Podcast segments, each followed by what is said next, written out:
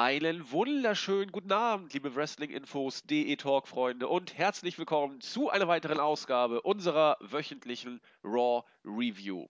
Ihr hört an meiner Stimme zweierlei. Zum einen, Julian hat es nicht geschafft und zum anderen, ich bin immer noch krank. Zumindest sowas in der Art. Am Wochenende hat es mich übelst zerlegt mit, mit Fieber und dem ganzen Prozedere. Heute und gestern ging es einigermaßen. Arbeiten kann man natürlich immer und heute geht es schon wieder etwas besser. Dafür höre ich mich umso bescheuerter an. Aber es ist nur die, die Akustik. Ansonsten bin ich wieder halbwegs auf dem Damm. Die Review werden wir auf jeden Fall durchstehen. Mal gucken, wie es am anderen Ende von Deutschland gesundheitlich aussieht. Herzlich willkommen, der JME der Jens. Mahlzeit. Äh, ja, bei uns zählt nur Tod. Was? Bei euch zählt nur Tod? Nee, nein, ich meine äh, hier bei WI, von wegen ausfallen lassen, wegen Krankheit und so. Ach so, das, das stimmt. Es gibt keine Ausreden, die einzige Ausrede ist Tod. Genau. Oder wenn man was Besseres vorhat. Oder tot. Genau, aber Julian ist ja nicht tot. Deswegen, Ach, das wäre ja auch fürchterlich. Das können wir uns ja gar nicht vorstellen. Nein, äh, wir ziehen das, wie Jens bereits sagte, natürlich konsequent durch. Es ist ja auch nicht so, dass die aktuelle Ausgabe uns da jetzt irgendwie vor unlösbare Probleme stellen würde. Es ist aber auch nicht so, dass sie uns jetzt wie die letzten beiden Ausgaben zu äh, intensivsten Jubelschreien animieren würde. Gut, die anderen beiden haben uns auch nicht zu totalem Jubel animiert, waren aber schon doch richtig, richtig gut. Die heutige Show, würde ich sagen, war alles andere als schlecht. Ganz und gar nicht. Storytelling, Booking machten zum großen Teil Sinn aber so richtig, richtig stark habe ich sie auch nicht gesehen. Irgendwo zwischen fast gut und gut. Eher fast gut. Ja. Im optimalen Falle ist es ja so, sagen wir einfach mal so, ähm, das ist ja auch bei NXT beispielsweise der Fall, dass die Weeklies erst im Nachhinein dann Sinn machen. Also hoffen wir einfach mal so, dass es äh, auch hier so wird. Ähm, der Nachteil ist halt, dass ähm, dafür Raw ein bisschen sehr lang ist, um ehrlich zu sein. Also, wenn die Show bis 90 Minuten gehen würde, oder halt zwei Stunden und nicht nur 90 Minuten, äh, wäre das wieder eine ganz andere Sache. Aber dadurch, dass die eben ja eigentlich eine Länge von dem Pay-Per-View hat, ähm, ist es da ein bisschen schwer, auch immer darüber hinwegzusehen, äh, sehen, dass eben sich einige Sachen dann auch in diesem Falle ja sogar auch, ich meine, dass man das mal bei WWE und bei Raw sagt, hätte vor zehn Jahren keiner gedacht, aber ähm, dass sich ja Matches auch manchmal extrem lang ziehen, um ehrlich zu sein. Ähm, ansonsten würde ich gerne, bevor wir so richtig auf Raw gehen, nochmal kurz aufs Network zu sprechen kommen. Gerne. Vielleicht. Ähm, ja, letzte Woche Donnerstag wurde ja bekannt, ähm, so ganz nebenbei, ähm, dass im Januar 2016 das WWE Network auch in Deutschland starten soll. Ähm, und da kann man ja hier an dieser Stelle gleich mal so ein paar kleine Sachen klarstellen, die offen geblieben sind. Ähm, wer jetzt beispielsweise bei uns ähm, die News gelesen hat ähm, und ähm, sich genau durchgelesen hat, der weiß eigentlich im Grunde alles, was im Moment bekannt ist. Also es wird ja viel darüber diskutiert, was das kostet und viele gehen schon immer davon aus, 13,99 Euro oder sowas. Hm, Status quo im Moment ist, dass überhaupt gar niemand weiß, was das kostet. Also auf gut Deutsch zwischen circa 8 Euro, was es ja umgerechnet wäre, die 9,99 Dollar. Ich weiß jetzt nicht genau, wie der Umrechnungskurs ist. Sagen wir jetzt mal zwischen 7,99 Euro und 13,90 Euro ist fast alles möglich, möchte ich mal behaupten. Genau wie möglich ist, dass die Pay-Per-Views in, in Deutschland schwarz bleiben, weil der Vertrag mit Maxstone aufläuft. Genauso wie es möglich ist, dass der Vertrag mit Maxstone tatsächlich bereits Anfang nächsten Jahres ausläuft oder dass ähm, im Januar und Februar und März, also im Januar und Februar ja eigentlich nur, die Pay-Per-Views auf Maxdome und einfach auf dem Network laufen. Ich meine, das ging ja ähm, vor zwei Jahren auch, als es auf Maxdome und auf Sky lief, WrestleMania. Ich meine, das sind auch zwei komplett unterschiedliche äh, Firmen, ähm, die eigentlich auch in Konkurrenz zueinander stehen und da ging es auch. Ähm, also von wegen, äh, es wird im Moment viel diskutiert, obwohl wenig bekannt ist. Genauso wenig ist bekannt, ähm, ob das jetzt heißt, dass das Network auch in Österreich kommt. Ähm, ich weiß nicht, Deutschland, äh, Schweiz würde ich fast mal ausschließen im Moment. Also das tut mir auch leid für alle Schweizer, aber wenn die Rede von Deutschland ist, betrifft das meistens auch Österreich. Ähm, weniger die Schweiz. Sieht man ja zum Beispiel auch am Maxdome-Deal, der für Österreich, also Maxdome ist in Österreich ähm, verfügbar, in der Schweiz nicht. Deshalb über die Schweiz kann man im Moment gar nichts sagen. Ähm, Österreich darf man vorsichtig optimistisch sein, dass ähm, die das auch mit Deutschland bekommen, wobei wissen tut es keiner. Also im Moment ist tatsächlich von Januar von Japan und Deutschland die Rede. Ähm, was auch immer das genau heißt. Und wie gesagt, ansonsten ist im Moment nichts bekannt. Äh, egal, was da draußen diskutiert und gemacht wird, diskutieren kann man viel. Aber die ein einzige Information ist tatsächlich nur, dass das Network im Januar 2016 starten wird. Alles andere, ob jetzt äh, die Pay-Per-Views bei uns schwarz bleiben, ob der Vertrag mit Maxstone weiterläuft, was es kostet, ob es in Österreich auch kommt, ist im Moment einfach nur Spekulation. Darüber gibt es überhaupt gar keine Informationen. Also heißt es weiter abwarten. Ja. Ähm, so sieht's aus. Ich freue mich da schon irgendwie drauf, aus einem einfachen Grund. Ähm, ähm, ja, es ist halt ähm, günstiger, wie es ähm, im Moment ist. Also im Moment habe ich ähm, die Pay-Per-Views und zusätzlich halt noch bei Maxdome, na, sag schon, das Abo. Ich meine, das Abo kostet 7,99 Euro, das ist jetzt nicht die Welt. Aber die Pay-Per-Views dann immer noch mal zusätzlich 15, 15 Euro. Und ich gehe mal davon aus, dass die Survivor Series dieses Jahr wieder 19,99 Euro kosten wird. ähm, es ist günstiger und es ist am Ende einfach ähm, auch irgendwie einfacher und man kann die ähm, NXT-Specials sehen. Ich glaube, ich, glaub, ich werde nicht so viel dazu kommen, mir ähm, dort irgendwas von diesen, diesen Doku-Shows anzugucken, außer es kommt mal was ganz Tolles oder viel im Archiv zu gucken. Ähm, dafür finde ich auch einfach irgendwie die Zeit nicht. Aber ähm, Pay-Per-Views, NXT und die NXT-Specials und die anderen Live-Specials sind so Sachen, äh, die man sich ja bisher jetzt auch die meisten Leute auch angeguckt haben und ähm, äh, um das kann man hier durchaus sagen, ich gehöre auch zu den Leuten, die das Network auf technisch ein bisschen umständliche Weise auch ab und zu schon ähm, genutzt haben in Deutschland.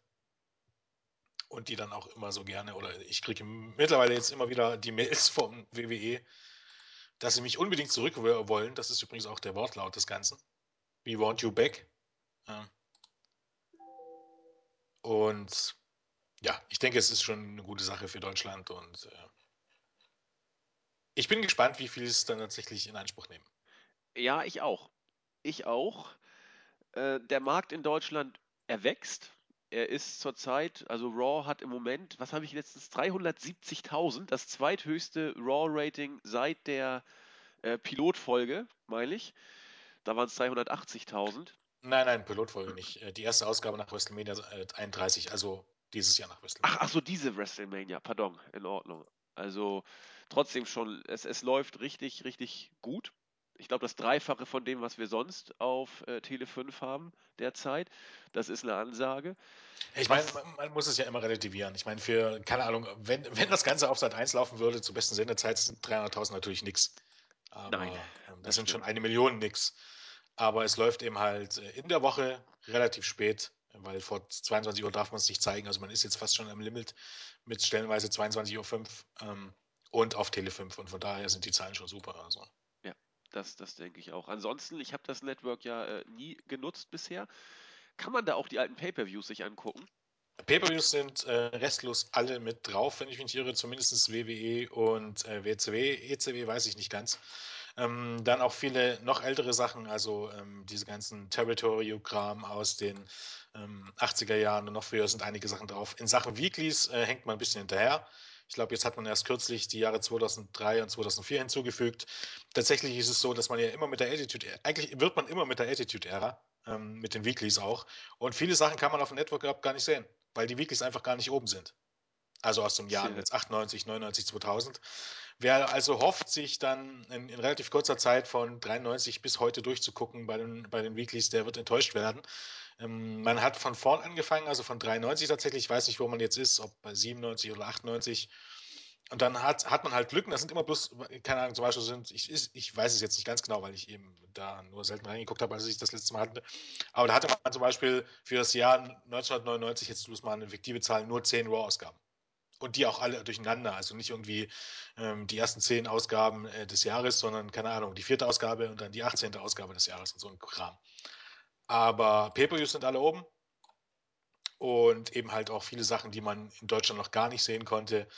Ähm, ja, die neuen Weeklies kommen eben halt erst mit ein ganz paar Wochen äh, Verspätung drauf. Also wer jetzt hofft, da jetzt, ist ja auch so eine These, die sich hält, dass Raw und SmackDown auf dem Network laufen. Das ist nicht der Fall. Das wird in Deutschland also weiter auf Tele 5 laufen und ProSieben Max. Außer man findet ähm, einen neuen Partner, aber ich gehe davon aus, ähm, dass da alles beim Alten bleibt. Ähm, die Shows laufen nämlich nicht auf dem Network. Die werden erst, ähm, es ist immer, ich glaube, man, man, legt sich da auch gar nicht so fest, zwischen sechs und elf Wochen dauert es, bis, bis die neuen Shows aufs Network hochgeladen wird, äh, auf das Network hochgeladen werden und das hat auch keine Priorität.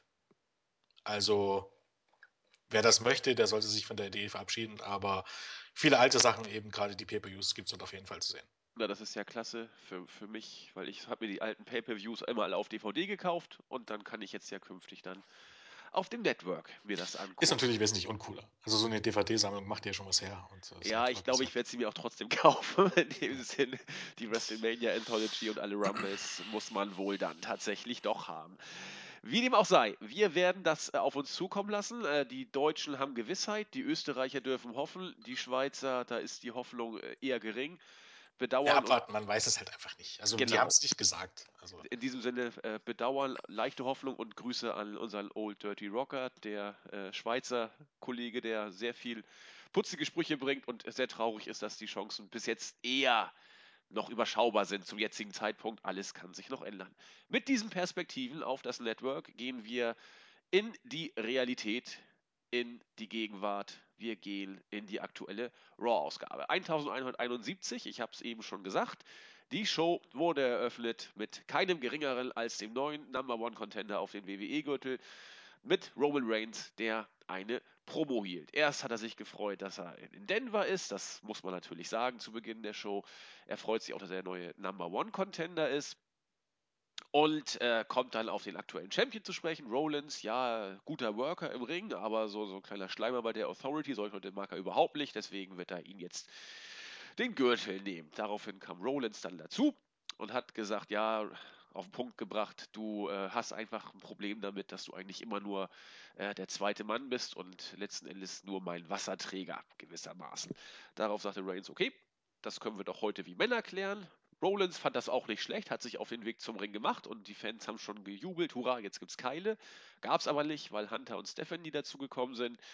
Stephanie sagte dann, nein, nein, äh, solche Matches muss man offiziell machen. Wollt ihr etwa heute die beiden sehen? Ja. Wollt ihr sie auch um den Titel sehen? Ja. Ja, dann kriegt ihr sie auch. Ja, ja, aber nicht heute. Oh, das war, waren alle traurig. Die beiden haben sich beäumelt wie zwei kleine Kinder und sagten, nein, nein, das gibt's bei der Survivor Series, das Match. Und heute zur Entschädigung ein 5 gegen 5 Survivor Series Elimination Match. Soweit, so gut. Das äh, fand ich absolut in Ordnung, die Show so zu eröffnen. Auch relativ früh zu sagen, was der Main Event ist, den man auch so bucken kann. Ich bleibe dabei. Das ist eine persönliche Auffassung.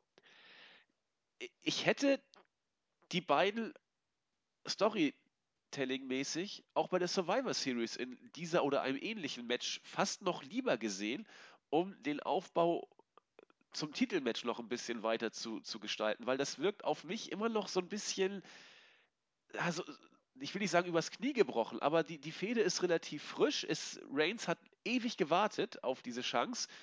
Das hätte man noch ein bisschen, auch mit dem Shield-Hintergrund, vielleicht noch ein bisschen köcheln lassen können. Ah, ich weiß nicht. Ich will lieber ein, ein etwas länger hingearbeitetes Main-Event-Match haben, auf das man sich richtig freut, als so eine blöde äh, Rematch-Fehde, die sich über zwei, drei Pay-Per-Views vielleicht zieht. Äh, muss hier nicht kommen, natürlich nicht, aber das war nur das Erste, was ich vor der Show loswerden wollte. Ansonsten war der Aufbau, äh, auch das Opening-Segment, vollkommen in Ordnung. Ja, Vorteil war eben halt, dass es ähm, nicht die typische zu lange Promo war, sondern ich glaube, das Ganze ging insgesamt zehn Minuten. Da war auch im Original keine Werbeunterbrechung dazwischen oder so. Ähm, was natürlich immer ein Vorteil ist, wenn niemand 20 Minuten dir die Hucke voll quatscht. Ähm, dementsprechend hat äh, der gute Herr Reigns auch durchaus gute Reaktionen wiedergezogen. Ähm, er profitiert, glaube ich, wohl am meisten mit davon, dass im Moment, dass man äh, sich im Moment auf ihn konzentrieren muss und ähm, das auch ein bisschen deutlich besser tut, als man das in der Vergangenheit gemacht hat. Ähm, ja. Ähm, trotzdem man kann nicht, man kann äh, nicht verneinen, dass, dass er gute Reaktionen zieht. Aber bei mir persönlich jetzt, und das ist wirklich nur meine subjektive Einschätzung, mir gibt er am Mikrofon wirklich nichts. Ähm, sobald er den Mund aufmacht, äh, verliert er gefühlt 60 Prozent jeglicher Coolness. Also Batista konnte das, ich, ich ziehe immer gerne den Vergleich zu Batista, der war jetzt auch nicht ähm, der beste Wrestler unter der Erde. Ich glaube, Roman Reigns ist tatsächlich vielleicht auch jetzt schon ein bisschen besser als Batista, also zumindest zum Zeitpunkt, als der wirklich auf dem Höhepunkt war. Ja. Ähm, Gehe ich mit. Und am Mike war er jetzt auch nicht unbedingt der begabteste. Also ich glaube, so 20 Minuten Promos von Batista musste man sich auch nicht anhören. Aber Batista hatte zumindest in den Anfangsjahren eigentlich so, bis er dann angefangen hat mit Real Mysterio zu teamen, irgendwie ähm, verlor er dann auch für mich dann extrem viel Coolness. Aber in den, also gerade so 2005, 2004 äh, oder 2005 und, und, und äh, äh Anfang 2006 hatte er eine gewisse Coolness und ein gewisses cooles Auftreten und das hat Roman Reigns bis zum gewissen Teil. Aber bei, bei Batista hat sich das noch fortgesetzt, wenn er angefangen hat äh, zu reden. Und bei Roman Reigns sehe ich das einfach nicht der Fall. Er, ich weiß nicht, er ist irgendwie zu nett.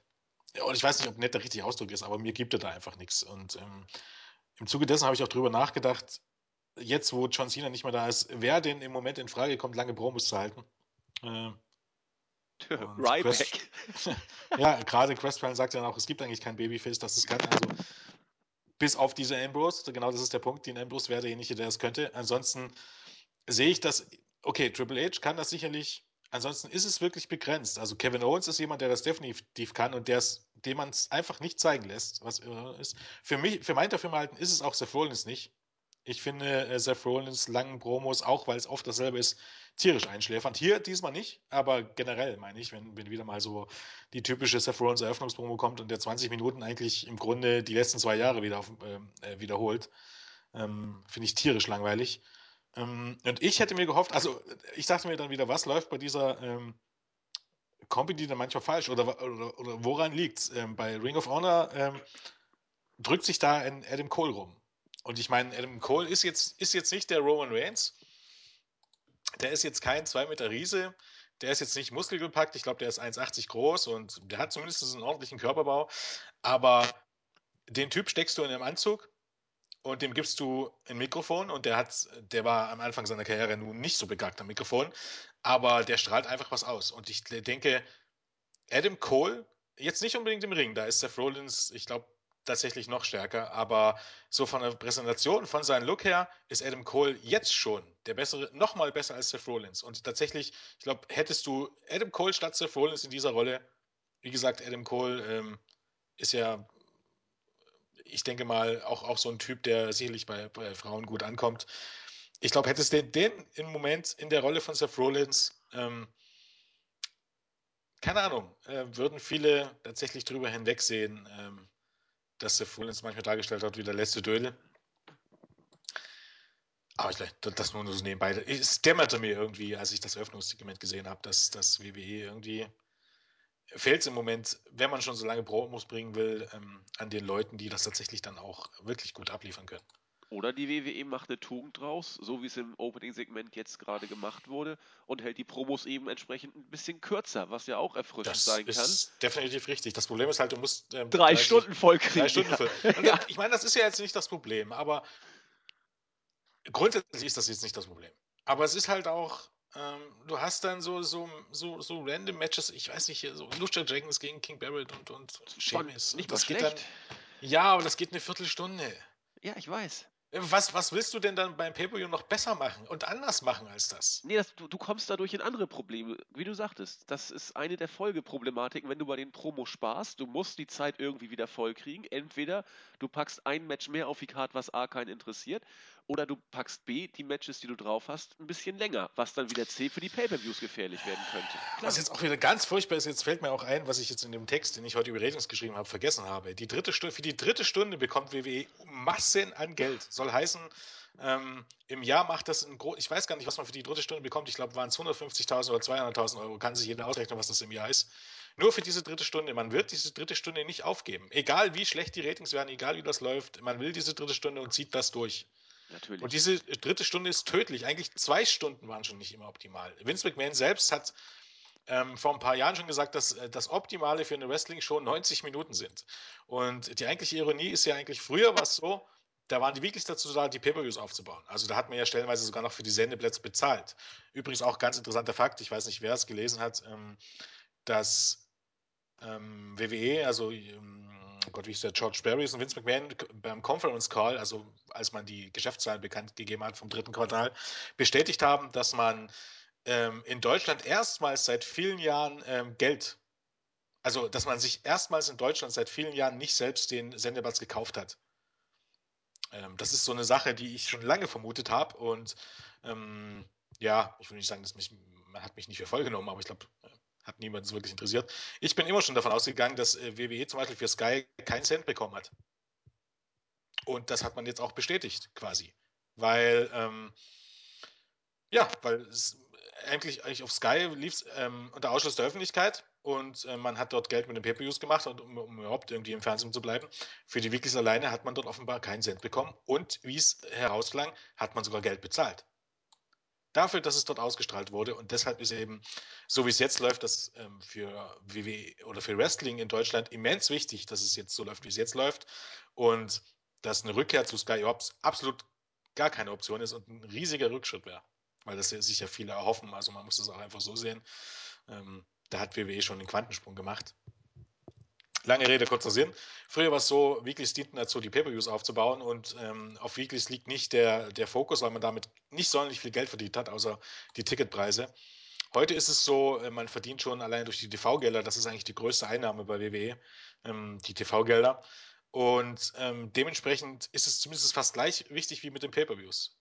Du nutzt das Ganze also nicht mehr nur zum Aufbau und das merkt man halt. Ich meine, am Ende des Tages, wenn ich, wenn ich man muss ja die Pay-Per-View-Cards irgendwie füllen. Das geht ganz gut mit Titelmatches und dann hast du vielleicht nochmal ein, zwei Fäden, aber du hast halt jetzt wie beim Pay-Per-View dieses, dieses Random Six-Man-Take-Match-Match. Ähm, oder zum zehntausendsten Mal hattest du da, also jetzt nicht beim letzten, aber zuvor, Rusev gegen Dolph Ziggler. Matches, die du bei Raw schon 80 Mal gesehen hast. Und da stellt man sich einfach die Frage, warum sollst du das bezahlen? Genauso ist das hier wieder. Ich würde es jetzt nicht ausschließen, dass du bei, bei, bei irgendeinem Pay-Per-View dann nochmal Lucha Dragons gegen King Barrett und Sheamus bringst oder irgendwie so ein Kram und da musst du dich doch einfach fragen, warum soll ich dafür jetzt Geld ausgeben, wenn ich das Match schon in Pay-Per-View-Qualität bei Raw gesehen habe. Und viel besser als das, was hier ist, wird es jetzt nicht. Glaube ich zumindest. Und das ist halt so ein bisschen eine Zwickmühle. Äh, und jetzt weiß ich noch nicht mal mehr, wo wir eigentlich stehen geblieben sind. Ja, wo, wo ich, ich nehme den Ball mal auf. Wobei das dem WWE Network eigentlich ganz gut zu Pass kommt, weil äh, die, die Weeklies laufen im Free TV und du brauchst eigentlich nur ein, zwei, vielleicht drei Matches, die wirkliche Draws sind, äh, damit die Network-Leute, und das sind ja Die-Hard-Fans im Zweifel, die Casuals werden überschaubar bleiben, äh, um die bei der Stange zu halten. Also, du hast es schon gesagt, früher waren die Pay-Per-Views das Nonplusultra, die Weeklies liefen nebenbei, jetzt sind die Weeklies mindestens gleichwertig, was, was äh, Standing in, in, in Bezug auf finanzielle äh, Angelegenheiten angeht. Und äh, ich, ich glaube tatsächlich, dass äh, die, die Pay-Per-Views oder Special Events, wie sie dann nachher ja irgendwann heißen werden, wenn es diesen Pay-Per-View-Markt in der Form so nicht mehr von der WWE bedient oder nicht mehr, nicht mehr gibt von der WWE aus, äh, dass dann die Special Events tatsächlich, dass da nur ein, zwei, drei Matches wirklich relevant sind und der Rest wird drumherum gebaut. Das, das wäre die Konsequenz des Networks. Wenn du auf Pay-Per-View setzt, kann man sowas nicht bringen. Als Network geht Kannst es. du aber auch so nicht bringen. Weil am Ende des Punktes der Selling Point, und das sagt man ja auch immer wieder, man hat ja zum Beispiel gesagt, dass das NXT-Special aus dem Madison Square Garden oder vorher das in Japan die meisten geschauten Shows sind, zusammen mit dem Steve Austin Podcast, nach den Pay-Per-Views. Das soll ja. heißen, der größte Selling Point des Networks sind die Pay-Per-Views. Die Pay-Per-Views, im Grunde hat sich überhaupt gar nichts geändert. Mit den Pay-Per-Views ziehst du die Leute. Und sobald du den Leuten, ähm, umso mehr du den Leuten bei diesem Pay-Per-View gibst, was sie unbedingt sehen wollen, umso besser ist das für dich. Und wenn die Hälfte der Card äh, Füllmaterial ist, ist das nicht gut. Da hast du recht. Aber ich glaube, du kriegst es einfach nicht mehr realisiert. Bei, bei dem, was du in, in TV füllen musst. Und ja, TV ist wichtig. Ja, aber TV ist wichtig. Ich, natürlich ist TV wichtig. Aber wir, wir reden mal weiter, wenn die Ratings weiter so sinken und äh, du beim nächsten TV-Vertrag nicht, nicht nochmal 50% mehr kriegst, sondern vielleicht 50% weniger, weil das Network, weil du dann für das Network, USA Network auch nicht mehr so große Unterschiede machst, weil deine Ratings schwächer geworden sind und einfach niemand mitbietet, weil niemand dein Programm haben will. Und das ist der Punkt. Es hat niemand mitgeboten das letzte Mal gegen NBC Universal. Dann reden wir mal weiter, ob sich Natürlich. das alles gelohnt hat. hast, hast du vollkommen recht. Entweder, äh, also das Konzept beruht darauf, also so wie es jetzt ist, muss es funktionieren. Wenn es nicht funktioniert, muss man sich gesund schrumpfen. Das geht ja nicht anders. Dann muss man äh, die Pay-Per-Views wieder interessanter machen und dann ist zu viel Airtime auf, auf, dem, auf dem Free TV natürlich gefährlich, weil du kriegst die Pay-Per-Views dann kaum interessant, wenn du so, wenn du sechs Stunden Raw und SmackDown vollkriegen willst. Das, das wird schwer. Also das ist ein schmaler Grad, auf dem die WWE sich da bewegt gerade. Das glaube ich auch. Gut. Gehen wir trotzdem in die Gegenwart zurück, Jens, oder wolltest du noch weiter ausführen? Nö, nö, nö. Nö, nö. Gut, kommen wir äh, zu einem Match, was, was ich finde eigentlich relativ, für mich zumindest, äh, exemplarisch ist, dass bei der WWE sich nicht, jetzt nicht alles geändert hat, aber das, was sich geändert hat, zeigt sich in den Details, die für mich stellenweise dann auf einmal Sinn machen. Zum Beispiel das erste Match, Kevin Owens trat gegen Dolph Ziggler an und gewann nach der Pop-Up Powerbomb. Eigentlich clean, erstmal der Heel IC Champion gewinnt. Er gewinnt nach äh, Pin eigentlich clean. Das ist schon mal eine klare Ansage. Sigler hat eigentlich so verloren wie immer, weil er dumm ist und sich hat ablenken lassen und die Pop-Up Powerbomb äh, gefressen hat. Das ist eigentlich nichts Neues und, und trotzdem finde ich es in diesem Moment jetzt nicht so schlimm, äh, weil, weil man ihn gegen jemanden gestellt hat, den man eh stark darstellen möchte, obwohl er Heel ist und obwohl er IC-Champ ist. Das ist ja lange Zeit nichts wert gewesen. Und die Fehde mit äh, Breeze wird auch noch nebenbei aufgebaut und Sigler ist zwar immer noch blöd, aber es kommt für mich nicht mehr so schlimm rüber wie vorher, weil es im Gesamtbild für mich etwas mehr Sinn zu machen scheint. Insofern äh, nicht alles neu, aber manches besser. Ja, kann man so sehen. ähm, auch das war wieder eigentlich ein Match, was du eigentlich als Fede für, für, für irgendein Pepe bringen kannst. Also jetzt mal davon ganz abgesehen. Ähm, ja.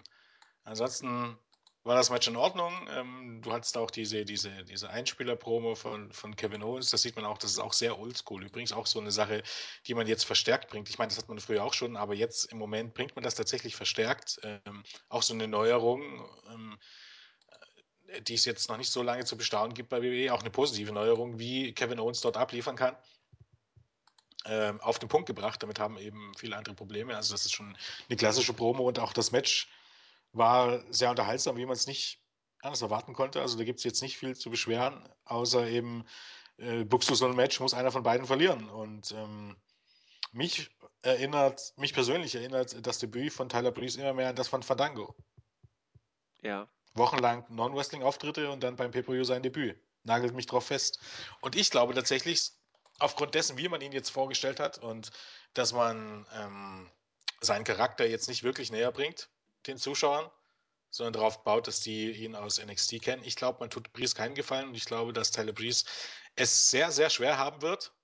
Und wenn ich jetzt ein, so eine 50-50-Schätzung abgeben müsste, ob Tyler Breeze in einem Jahr in der Uppercard steht, zum Beispiel eben beispielsweise einen Spot, von, einen Spot einnimmt wie beispielsweise Dolph Ziggler, egal ob Ziel oder Face, oder ob er in Richtung Fandango tendiert, würde ich im Moment sagen Richtung Fandango. Ja. Weil so wie man ihn vorstellt, das kann einfach nicht gut sein. Nee, sehe ich, seh ich ähnlich. Das ist. Das ist nicht so das Wahre, in Anführungszeichen. Nee, er ist, er ist irgendwie dabei und man sagt nichts über ihn, nur so, so, so ein bisschen wenn, was. Nee. Wenn, wenn Sigler wenigstens ja. Intercontinental Champion wäre, dass du sagen könntest, okay, Tyler Breeze will hierher kommen und will sofort in seinem ersten Match den Titel gewinnen oder irgendwie so ein Kram ähm, dann wäre das noch okay. Aber diese ganze Story mit Samaré, weil jetzt irgendwie, es weiß ja auch schon niemand, warum, warum jetzt Tyler Breeze mit Samaré ähm, zusammen ist. Es wurde ja nie irgendwas erklärt. Weißt du, hätte man das irgendwie, hätte man diese Geschichte irgendwie erzählt, ähm, dann wäre das ja okay. Also, aber, aber auf sowas legt man ja keinen Fokus. Die sind jetzt halt zusammen und Tyler Breeze will jetzt Dolph Ziggler ins Leder, weil, ja, weil, warum eigentlich? Ja, man weiß es nicht.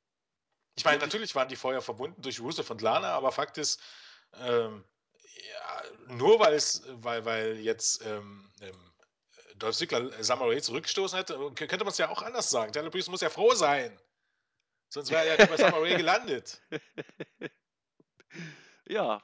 Also ich finde es ausbaufähig. Ich meine, das Match jetzt nicht, aber ähm, die Storyline, die sich da drum strickt und ja, Dolph Ziggler, ich meine, dieses, dieses, äh, dieses ADS äh, passt ja auch durch, durch, durch Sigler irgendwie. Er ist ja auch immer ein bisschen hyperaktiv und von daher passt das, dass wenn er ein Match verliert, dann meistens durch Ablenkung, weil er irgendwie die Aufmerksamkeitsspanne eines hier Insekt einfügen hat. Ja. Ja, lassen wir uns mal überraschen, was vor allen Dingen mit Tyler Breeze passiert. Ich bin auch eher verhalten äh, reserviert. Aber ich hoffe, dass es nicht so wird, aber. Nee, ich sag ja, hoffen wir das Beste. Ja. Aber wir haben ja schon oft genug in der WWE gesehen, wie es mit solchen Leuten gehen kann. Nicht zwingend muss, aber wie es gehen kann. Äh, am Ende liegt in der Karriere wie Shawn Michaels, wer weiß das schon, aber sei ich gegönnt. bin im Moment skeptisch. Ja, Dito. Gut.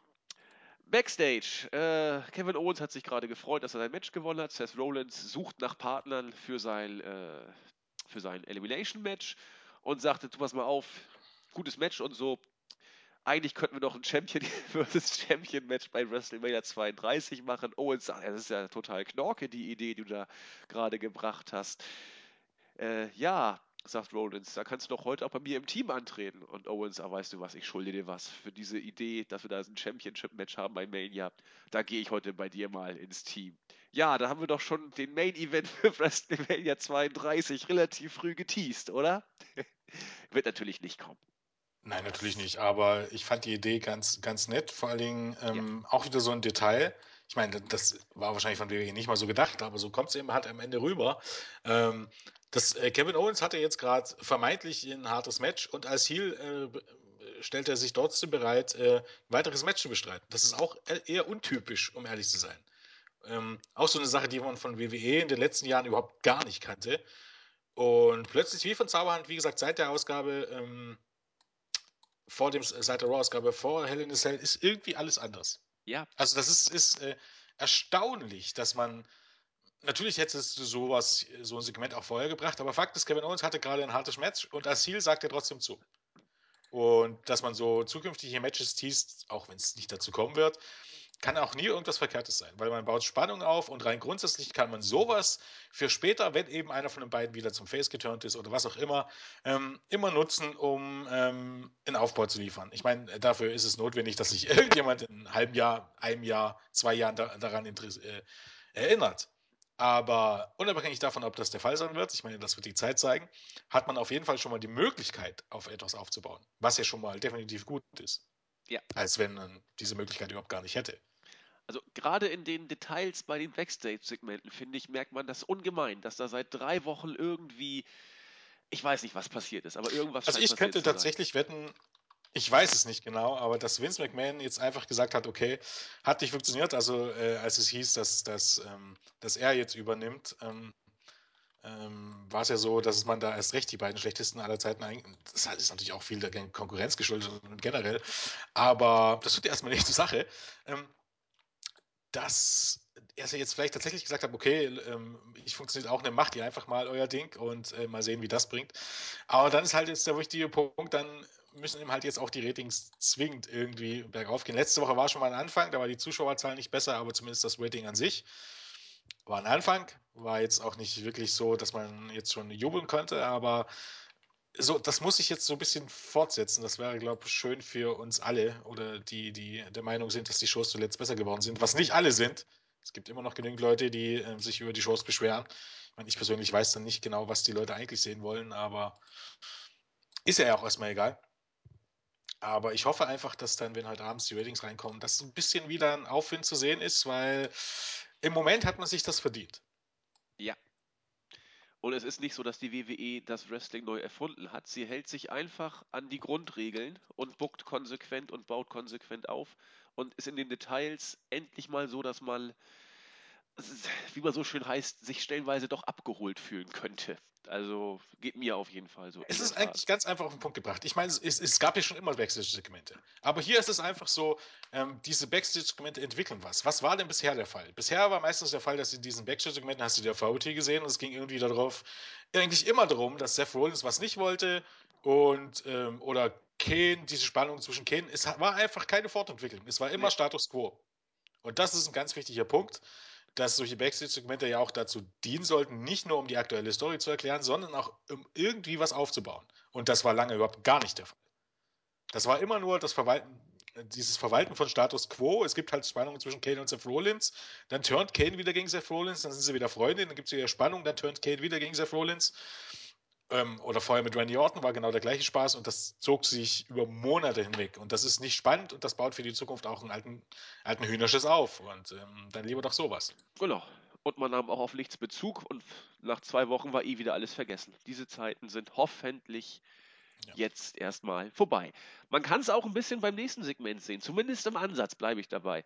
Äh, Becky Lynch wurde interviewt. Äh, sie hat sich ein bisschen über die Attacke von Paige nochmal ausgelassen. Jetzt seien ihr die Augen geöffnet worden. Und übrigens, heute gibt es ein Fatal for Divas Match, auch um die Number One Contendership. Bribella kam dazu und sagte, ja, hat doch hier alles gar keinen Sinn und die haben sich so ein bisschen angebitscht und irgendwie kam dann noch so ein Zitat, ja, so eine Fußmatte wie du, die auch noch mit, die auch noch die Schwester von Niki Bella ist, das hat ja alles eh keinen Sinn.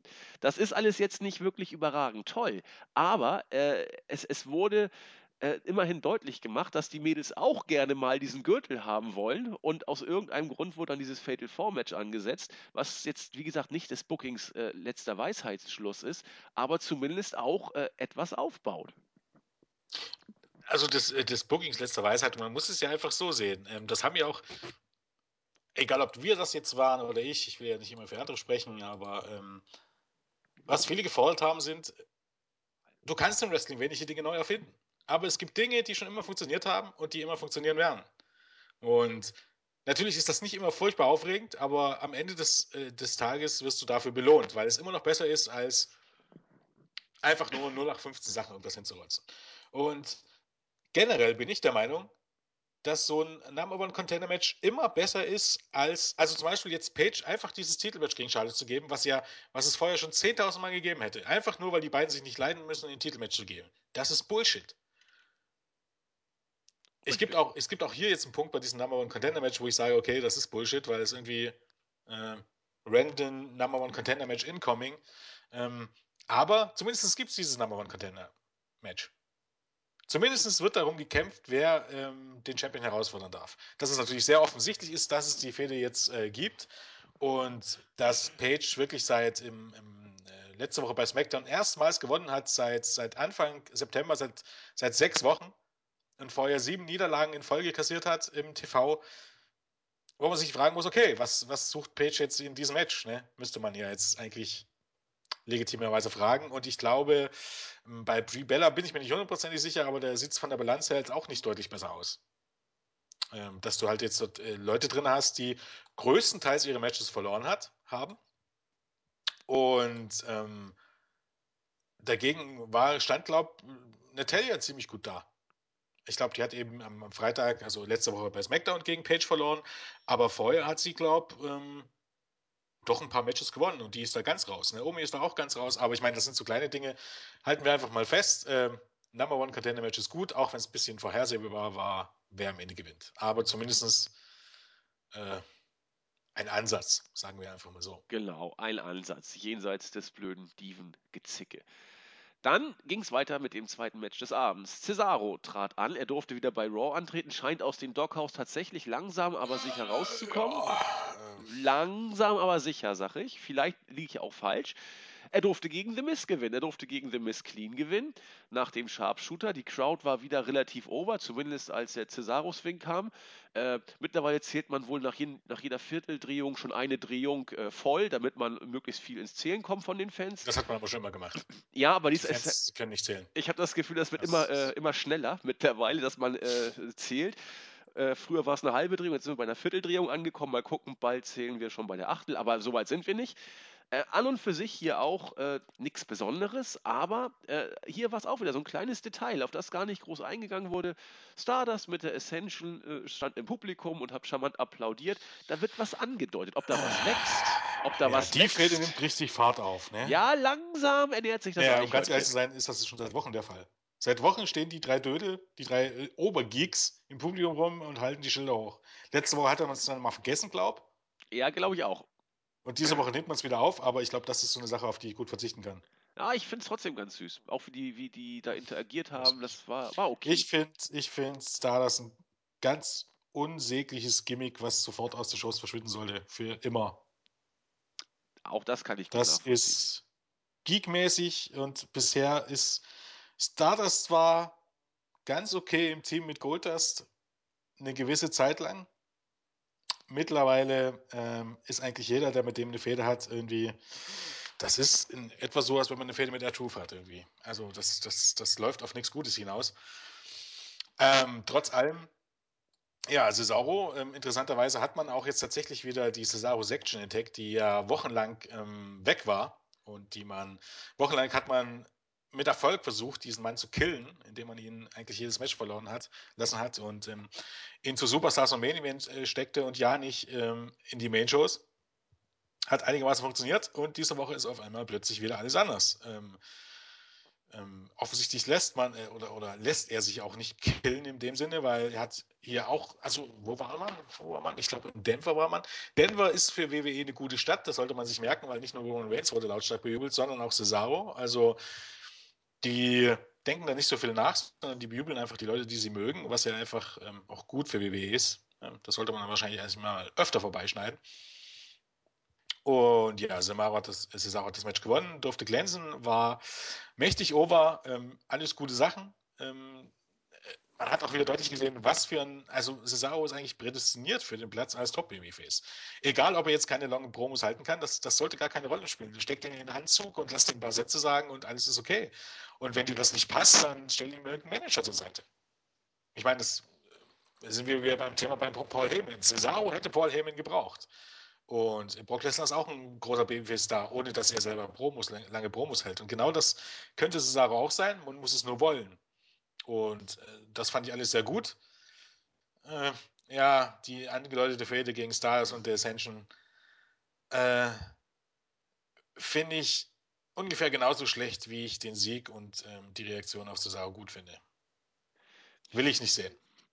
Ja, vielleicht jetzt unabhängig davon, ob ich die Fehde gut finde oder nicht. Ich bin, also ich sehe es ähnlich wie du, was äh, Stardust angeht.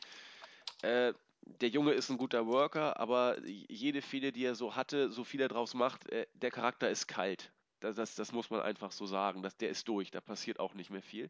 Aber was ich an der ganzen Geschichte halbwegs äh, interessant finde, seit, seit zwei, drei Wochen äh, halte ich es zumindest für möglich, dass man äh, diese drei Geeks da in der Halle äh, einblendet und sich vielleicht irgendwas bei denkt. Die, du hast schon gesagt, die waren schon ein paar Mal, wurden sie gezeigt ja, und es ist nichts bei passiert. Cesaro. Man denkt sich dabei eine Fehde gegen Cesaro. Das ja. ändert sich ja aber nichts daran, dass wenn die Ascension beispielsweise mal ein Match bestreiten, dass sie das verlieren, dass sie als Chopper erhalten.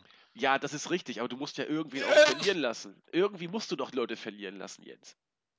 Du kannst ja, ja nicht alle gewinnen lassen. Doch dann aber danach nicht in, in Fäden. Genau das ist ja der größte Kritikpunkt. Es macht keinen Sinn, ähm, die Leute durchgängig verlieren zu lassen und dann, wenn man sie mal braucht, gewinnen sie auf einmal zwei Matches, weil man sie in eine Storyline stecken muss. Kommen wir jetzt gleich noch drauf. Das, ist das macht keinen Sinn. Und ähm, wenn man das durchzieht und wenn man das bei vielen durchzieht, das ist ja auch, trifft auf Cesaro zu, das trifft auf Barrett zu, das trifft auf Ziggler zu, eigentlich auch fast alle, auch Kevin Owens, der eine Zeit lang ja fast jedes oder viele Matches verloren hat, auf Rusev. Das ist eine Art des 50-50-Bookings, auch auf die Team, auf Page. Bestes Beispiel, was wir gerade hatten. Warum verliert sie anderthalb Monate jedes Match, wenn man doch genau weiß, sie soll die nächste äh, Herausforderung werden? Ist da überhaupt gar keine Planung voraus? Dann, dann muss man doch zumindest damit sorgen, dass es dann sinnvoll wird, wenn sie demnächst das Titelmatch bekommt, weil sie stark dargestellt würden. Sie verliert jedes Match, und wenn dann ihr Punkt ist, wenn dann ihr Turn ist, wo sie, wo sie eine Fehde und ein Titelmatch bekommen soll, dann gewinnt sie plötzlich. Und das ist Bullshit, weil das sorgt einfach dafür beim Publikum, dass die Leute nicht so ober sind. Äh, du kannst niemanden plötzlich als Star wahrnehmen, bloß weil er plötzlich anfängt, äh, Matches zu gewinnen. So funktioniert das nicht. Nein, das ist richtig. Also ist das, ja. Du hast recht, du, du, hast ja auch vollkommen recht. Ich weiß nur nicht, wie du sonst in der Anla oder mit oder Anla-Card überhaupt da noch Fäden machen willst. Weil äh, du kannst. Dann muss mir ganz klar zugeben, dass Cesaro tiefster Undercard ist. Das ist ja genau der Punkt. Ja, das, das ist er derzeit ja auch. Ja, daran finde ich immer noch nichts gut. Nein, ich auch Und nicht. man muss auch ganz sagen, dass ich der Ascension für wahnsinnig untalentiert halte. Ja, das ist die ja sind auch. Die sind Ewigkeiten bei WWE. Die sind nicht gut. Aber wenn wir jetzt mal die Ascension da rausnehmen, als, als was ich, äh, Geek, äh, Bodyguards für, für Stardust oder was weiß ich, ist ja auch wurscht, was sie sein sollen.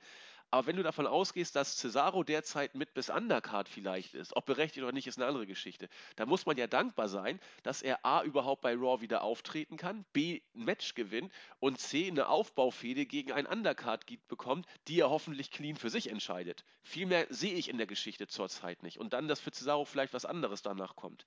Mehr ist da für mich zurzeit nicht zu sehen. Und ich weiß nicht, ob Du musst einfach mal so sehen, jetzt, jetzt baut man das wochenlang auf. Das, das, das führt dann einfach nur wieder zu, dann wird man irgendwie, wenn man es überhaupt versucht zu erklären, warum Stardust denn das jetzt plötzlich möchte und warum die jetzt in diesen, mit diesen Schildern da sitzen, man weiß auch nicht mal, warum die überhaupt zusammen sind. Ähm, dann gibt es einfach, gibt's einfach eine Serie von Matches. Das, das, das, kann doch, das kann doch nicht wirklich gut sein. Nein, ist es auch nicht, aber es ist besser als manches, was vorher war. Da, da bin ich nicht so sicher, um ehrlich zu sein. Na gut, dann, lass, dann schauen wir mal, was passiert. Also, ich würde es irgendwie vorziehen, wenn Cesaro einfach jede Woche rauskommt, ein tolles Match zeigt und gegen die Leute gewinnt und dann irgendwann gegen die Main Eventer verliert. Also bei ihm wäre es jetzt so, random Matches zeigen, habe ich kein Problem damit, also ihn gegen eine unsägliche Storyline gegen Stars und Dissension zu stecken, wo es abzusehen ist, dass er zumindest ein, zwei, je nachdem wie lange der Kram gehen soll, Matches dann sogar noch verliert. Gut, gehe ich mit dir. Da hast und, du recht. Um ganz ehrlich zu sein, wie gesagt, äh, Stardust ist ja nicht nur ein Geek, der labert nur Stuss und das ist für einige, ist das das Unterhaltsamste, was es wahrscheinlich gibt. Und für wieder andere, und das sind, glaube ich, auch nicht wenige, ist das die nervigste Scheiße, die es überhaupt gibt. Ja, Absolut nicht nachvollziehbar, vollkommen unverständlich. Äh, passt ganz gut. Ist eine super Überleitung übrigens. Ja, bin ich mal gespannt. Nur aufnehmen jetzt. Kommen wir zu äh, Stussgelabere, denn äh, die Wyatt Family kam an den Ring. Und ich bin froh, dass du es sagst, weil ich äh, weiß ja, dass du äh, Bray Wyatt promotechnisch eigentlich okay. auch noch relativ schätzt. Hallo? Ja, ich höre dich. Weg. Nein, ich, ja. bin, ich bin da. Ich, ich, bin da, ich mache einfach. Nee, nicht, nicht am Kopfhörer wackeln, bitte. Nein, ich wackel nicht am Kopfhörer. Nein, du bist jetzt mehrmals schon, du wirst extrem dumpf und bist dann weg. Oh. Ja. Das verstehe ich jetzt aber nicht. Ja, es ist aber so. Ich, ich bin ganz. Du warst vorhin auch eine Zeit lang äh, kurz am, am, am bisschen. Na egal, weiter geht's. Komm. Ich denke auch, solange wir noch da sind, machen wir jetzt weiter. Das ist jetzt quasi ein Outtake äh, für euch. So läuft es bei uns pro Show mindestens 20 Mal, wenn wir es dann neu starten und wieder zusammenschneiden. Nein, so schlimm ist es nicht. Reden wir über Bray Wyatt und äh, seine Promo. Äh, er hat viel geredet, wenig gesagt ein bisschen äh, sich als, als Gott aufgespielt und äh, Pyro-Effekte äh, gebracht. Äh, letzten Endes wollte er uns damit sagen, dass äh, er die Seele jetzt von Kane, dem Undertaker, sich wohl zugeeignet hat. Körper ist nicht so wichtig, der verrottet, aber die Seele, die ist unsterblich und er hat jetzt auch irgendwie wohl die Macht, sei der Eater of Worlds und man solle doch den Bussarden folgen und hat uns ein schönes Video von Kane, dem Undertaker, gezeigt ja, dass da irgendwas aufgebaut wird, ist klar, aber äh, das war für mich, also ich fand die Promo, Bray Wyatt tat mir ein Stück weit auch leid, weil es auch wenig Bezugspunkte hatte, außer eben ja Undertaker und Kane sind Geschichte. Man merkt, dass hier ein Hangover ist, man muss irgendwie die Zeit totkriegen, aber doll war es nicht. Ähm, das ist nett umschrieben. Also man muss ja einfach sagen, seine Promos sind, er liefert immer gut ab. Und angeblich ist er ja auch derjenige, der für den Inhalt seiner Promos zuständig ist. Also er möchte das ja so, wie es, ist. Er bekommt halt, keine Ahnung, ob das so ist, Vorgaben, in welche Richtung es gehen soll. Und äh, man muss ja sagen, in Anbetracht dessen, dass seine Gegner meistens nie da sind, oder zumindest der Undertaker ist eigentlich nie da, ähm, liefert er dann schon immer ein bisschen was Brauchbares ab. Aber ja, es ist immer ein bisschen schwierig. Auch hier ist genau wie bei Stardust. Für einige war das, glaube ich, absolut großartig. Dieser Hokuspokus ist ja auch für, bei Undertaker und Kane für einige absolut großartig, wenn Kane wieder aus dem Ring hervorkommt oder der Undertaker irgendwo erscheint oder ähm, Corporate Kane auf einmal in den Krankenwagen geht und der, äh, der, der Demon Kane plötzlich rauskommt. Ähm, genauso hier dieses Hokuspokus, Seelen fahren in den Himmel. Ich glaube, das liegt noch so ein bisschen ähm, bei den vielen alten Fans, dass in den 90er Jahren war das normal. Da war aber WWE tatsächlich ähm, ein großer bunter Zirkus, eine absolute Freakshow. Im, Im Grunde war WWE dort ein bisschen Muppets für, Erwachsene kann man nicht sagen, aber ein bisschen Muppets mit Prügelei. Also da gab es viele solche Charaktere, da gab es viel unglaublichen Hokuspokus. Und in der heutigen Zeit ist vieles, wenn man sich das jetzt so rational anschaut, äh, unglaublicher Blödsinn. Ähm, das Ganze wurde eben dann halt so mit der Attitude-Ära ein bisschen, ein bisschen abgeschwächt. Dann wurden einfach die Charaktere auch realistischer. Und das ist ja, das ist ja auch einfach der Fall. Du hast jetzt John Cena, Du hast Cesaro, du hast Daniel Bryan, du hast ähm, The Miz. Eigentlich so gut wie alle, so gut wie alle Wrestler, die du hast. Kevin Owens, Roman Reigns, Seth Rollins, äh, der VOT, Dolph Ziggler. Keiner davon, jeder davon haben ihren Charaktere, manche mehr, manche weniger, auch den New Day, aber keiner davon ist irgendwie ein Fantasy-Charakter. Oder? Habe ich was Ja. verpasst? Keiner davon kann zaubern, mit Ausnahme von Kane, Bray Wyatt. Und, Und, Stardust. Äh, ja, nee, Stardust kann aber auch nicht wirklich zaubern, der labert nur viel Scheiße. ja, das stimmt. Aber äh, ja, du hast recht. Ja, Ja, das ist. Geek. Es geht ja eher darum, Realismus. Es hat sich einfach im Laufe der Jahre dazu entwickelt, dass Wrestling auch ein bisschen Realismus ist, dass es nicht mehr alles Hokuspokus ist. Große Ausnahme war immer der Undertaker und mit Abstrichen der Boogeyman. Der Boogeyman ist natürlich ein unsägliches dumm, also eigentlich, eigentlich wenn man es genau nimmt, ich glaube, das dümmste, der, der, der dümmste Charakter gewesen, der jemals in den WWE-Shows war, zumindest in den, in den Nullerjahren.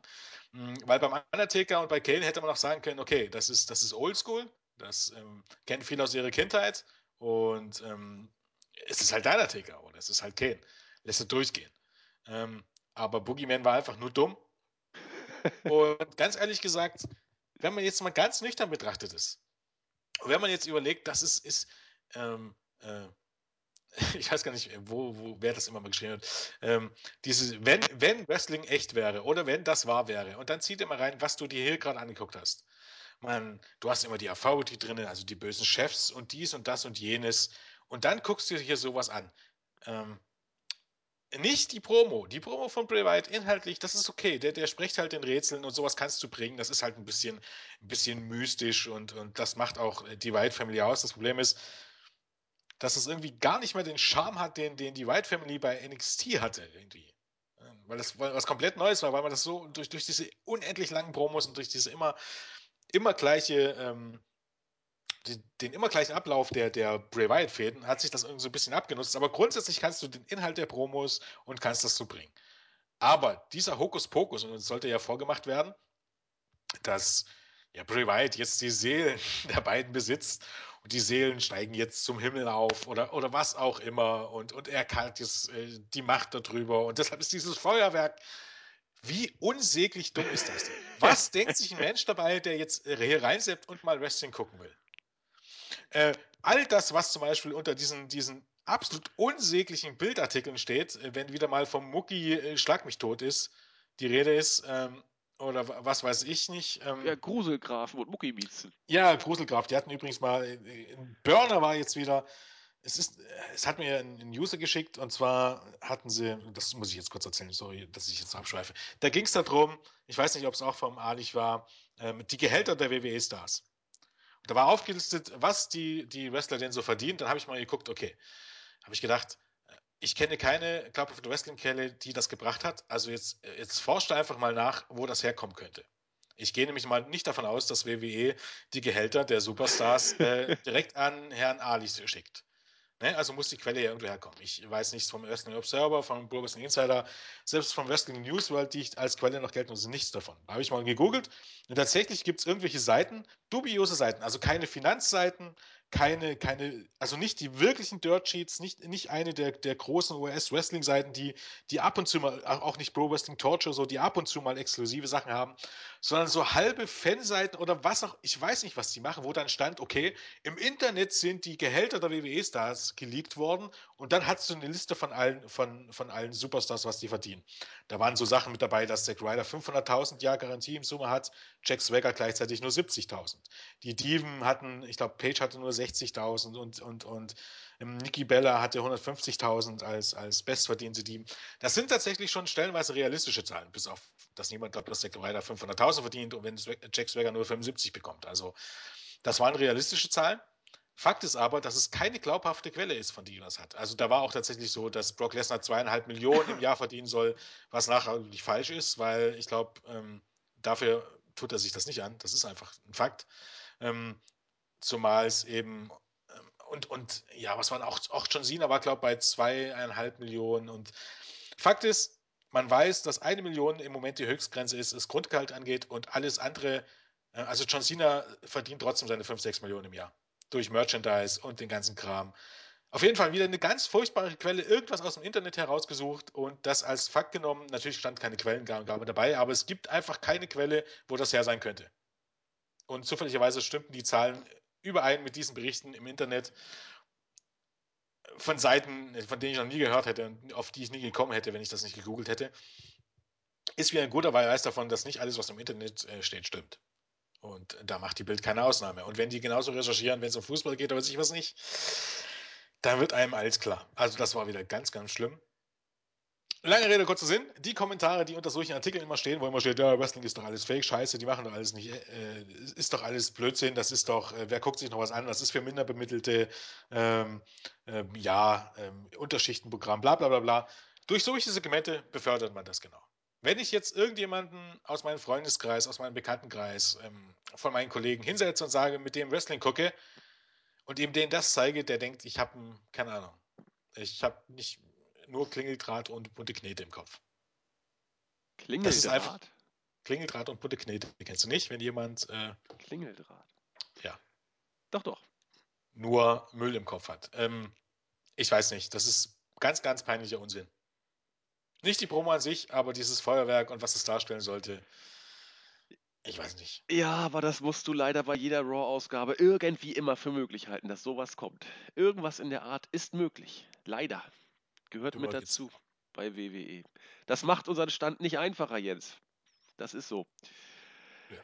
Gut, äh, aber du hast, glaube ich, zur Bray Wyatt äh, Promo besser gesagt, zu seinem äh, Feuer-Hokus-Pokus dann äh, auch alles gesagt.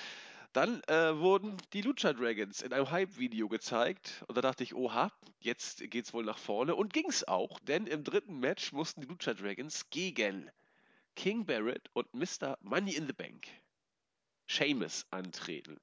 Vor ein paar äh, Wochen oder Tagen hieß es noch, ja, King Seamus, äh, King Seamus, genau, dass die Zeiten sind vorbei. King Barrett und Seamus äh, funktionieren als Team ganz gut. Ich selber bin nach wie vor der Auffassung. Aber man äh, hat die Lucha Dragons in einem, wie ich finde, doch, ich würde sagen, guten Tag Team Match gewinnen lassen. Es hatte seine Längen. Das Ende fand ich, äh, fand ich richtig gut. Man hat die Lucha Dragons tatsächlich gewinnen lassen und hat mit ihm dann jetzt wohl ein bisschen mehr vor als mit Barrett und Seamus. Und äh, ja, nochmal, Seamus ist immer noch der aktuelle Money in the Bank Träger und verliert gegen die Lucha Dragons. So sieht es im Moment aus. Er wird wohl bald eincashen. Ja, genau. Hoffentlich erfolglos. Ähm, ja, auch wieder so ein Punkt interessant. Ähm, zum ersten Mal muss ich jetzt mal fragen, also man merkt eigentlich ganz deutlich, dass man den Lucha Dragons was vorhat. Die verlieren Monate jedes Match, äh, also in, bei Raw und SmackDown und Pay-Per-Views jedes Match, äh, gewinnen bestenfalls mal bei Main Event in Superstars, also ähm, unter Ausschluss der Öffentlichkeit.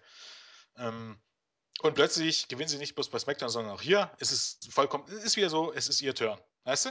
Yep. Was ich vorhin erklärt habe. Äh, die vermögen genau. lang alles, jetzt sollen sie das Titelmatch bekommen eine Fehde, plötzlich fangen sie an zu gewinnen. Ist typisch. Äh, jetzt die Frage, warum die beiden Clowns nicht oberkommen an ihrem, also abgesehen von ihren ähm, ähm, Fähigkeiten im Ring. Ich meine, Sinkara, der ist jetzt nicht, der ist okay und Kalisto ist eigentlich ein richtig guter. Ähm, richtig. Warum sind die keine Stars außerhalb des Rings? Fragen wir doch einfach mal so, was weißt du über die Lucha Dragons? Wie sie so als, als Charaktere sind? Ja. Gar was? Nichts. nichts. Richtig. Das sind zwei Typen mit Maske, die super ähm, durch die Gegend fliegen. Und was hat das Hype-Video dir vermittelt? Dass sie zwei super Typen sind, durch die Gegend fliegen. Ja, nichts. Man weiß Richtig. nichts über die beiden Leute. Es ist ab, abseits des Rings, abseits davon, dass sie schön durch die Luft fliegen könnten, es ist unmöglich für die beiden irgendwelche Sympathie zu empfinden. Ja, sie sind Hüllen. Ab, absolut unmöglich. Und da macht man schon so ein Video und man weiß immer noch nichts über die. sensationell. Also das macht man wirklich in NXT deutlich besser, zumal man sagen muss, bei Breaking Crowns ähm, ist ja so diese neue Show, wo man so ein bisschen auf NX, NXT schaut und Performance Center hat man so ein Video auch zu, zu Baron Corbin gebracht. Das hat, glaube ich, für Baron Corbin mehr getan, als, als das Main Roster jemals möglich wäre.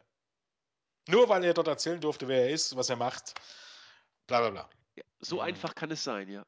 Und da hat man übrigens absolut den Bock abgeschossen. Ich glaube, ich habe jetzt gesehen, ähm, ein Video gesehen der neuen Folge von Breaking Ground. Da hat man tatsächlich gefilmt, wie man Devin Taylor, die Interviewerin bei NXT, gefeuert hat. Echt? Ja, tatsächlich. Gott, wie arm war das denn? Also, das ist, also sowas sich anzugucken, ist schon, ist schon unangenehm. Muss man ganz ehrlich sagen. Also ja. offensichtlich bei WWE ähm, gibt man jegliche Persönlichkeitsrechte auf, weil ich hätte alles dafür getan, dass das verhindert wird, dass das ausgestrahlt wird. Oh, ja. Meine Güte, das war echt peinlich. Also auch sowas zu sagen ist echt peinlich. Bei Realismus hin oder her, da muss man, man muss ja auch sagen, der Ventela war jetzt war nicht schlechter als diese ganzen Clowns, die im Main Roster. Rich Brennan. Rich Brennan ist, ist, ist ein schlechter Klon von, von Michael Cole. Ja. Den kannst du nicht zuhören, der hat keinen Charakter, der erzählt einfach nur was. Der war nicht besser als der Ventela. Da, da, also ich glaube nicht, dass es so war, aber man muss ja fast das Gefühl haben, dass sie nur gefeuert wurde, damit man was mit dieser Show ausstrahlen konnte. Weil du kannst, äh, von diesen Geeks kannst du, ich meine, Corey Graves ist noch, okay, lass ich noch gelten, aber ja, ob jetzt Byron Sexton, Rich Brennan, Tom Phillips, wie sie alle heißen, da kannst du einen rauspicken und den kannst du genauso feuern wie die anderen. Weil das alles, ja, man möchte mal auf den Klassiker gesichtslose Lappen sind, äh, zurückkommen. Du zitierst dich selbst? Ja, sozusagen. Ist okay. auch ganz schön arm, ne? Naja, naja lass ich so stehen. Passt ganz gut. Hast du gesagt. Lange Rede, kurzer Sinn. Das Match hier war natürlich gut. Es war aber irgendwie dann für so ein 0815-Match irgendwie ein bisschen zu lang. Dass King Barrett verliert, wundert mich nicht, aber Shaman ist auch äh, ja, doomed, möchte man sagen. Ja, derzeit schon. Ja. Ist so. So, kommen wir zu einem Segment. Äh, seid mir nicht böse. Ich, ich fand's irgendwie, ich fand's gut. Ich fand's einfach klasse.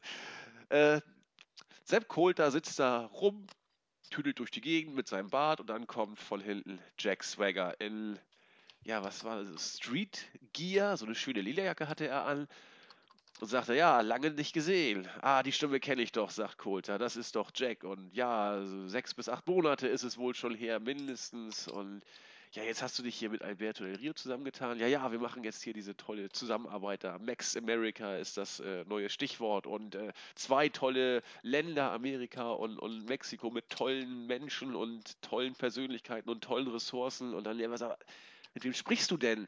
Äh, ich bin's doch, Jack, du musst diese komische Soße hier nicht verzapfen, so nach dem Motto. Du kannst mit mir auch ordentlich reden. Ja, und äh, bevor dann irgendwie klar werden konnte, was, was hier los ist, kam dann Del Rio und sagte, du, du hast deine Nase nicht in unser Business zu stellen, in unsere Geschäfte, geh mal lieber weg. Und, und Swagger, ja, ich will eigentlich nur wissen, was hier vor sich geht. Und dann wurde er jetzt zum Sherlock Holmes und blieb grübelnd zurück. Das wird wohl noch weitergehen. Tut mir leid, fand ich nicht schlecht. Swagger ist natürlich der letzte, der, der, kennt ja keiner mehr mittlerweile. Der durfte ab und zu mal bei Main Event ran und da auch, äh, wenn er da war, hat er auch verloren. Wenn er bei Hausschuss antrat, hat er auch verloren. Aber äh, ich weiß nicht. Man muss den Leuten mal eine Chance geben. Vieles bei WWE passiert gerade, was irgendwie Neues und ein bisschen Sinn macht. Auch Jack Swagger taucht unter Versenkung auf. Ich finde es putzig, ihn so zu, in, zu inszenieren. Ich glaube, du wirst es nicht ganz so gut gefunden haben. Ähm, ja, ja, das würde ich jetzt nicht so sagen. Ähm, also ich fand es jetzt nicht überragend, aber ich habe schon wesentlich, also vor allen Dingen ist mir aufgefallen, dass, ähm, ja, man, der Rio, keine Ahnung, man zahlt ihn jetzt doch nicht so viel, aber was man auch immer, ziehen, äh, immer für ihn zahlt, so viel kann es nicht sein, weil man steckt ihn in eine Fehde gegen Jack Swagger, der auch monatelang nicht mehr zu sehen war. Und wenn er mal zu sehen war, hat er verloren. Ähm, Finde ich ganz, interessant vor dem Hintergrund, aber es gibt auch positive Sachen zu behaupten. Erstmal, wo Jack Swagger so ins Bild kam mit seiner Lederjacke und seinem Look und so, da stellt man sich doch die Frage, gerade jetzt auf Roman Reigns auch bezogen, was läuft bei WWE falsch, dass der Typ kein Star ist? Ich meine, der kann keine Promos halten, aber ähm, sah der in, diesen, in, die, in, dieser Promo hier, wenn du jetzt nicht, nicht, kennst und im Vergleich zu vielen anderen, die im Main Roster rumlaufen, sah der aus wie eine coole Sau oder wie eine coole Sau? Swagger?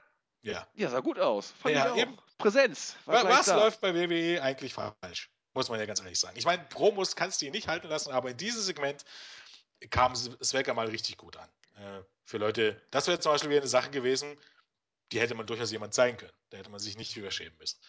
Ähm, okay, außer man muss diesen Max America-Sache halt, ja, dann vielleicht schon eher, weil, wie gesagt, die Hills wollen äh, zwei Länder vereinigen. Immer noch ein bisschen komisch.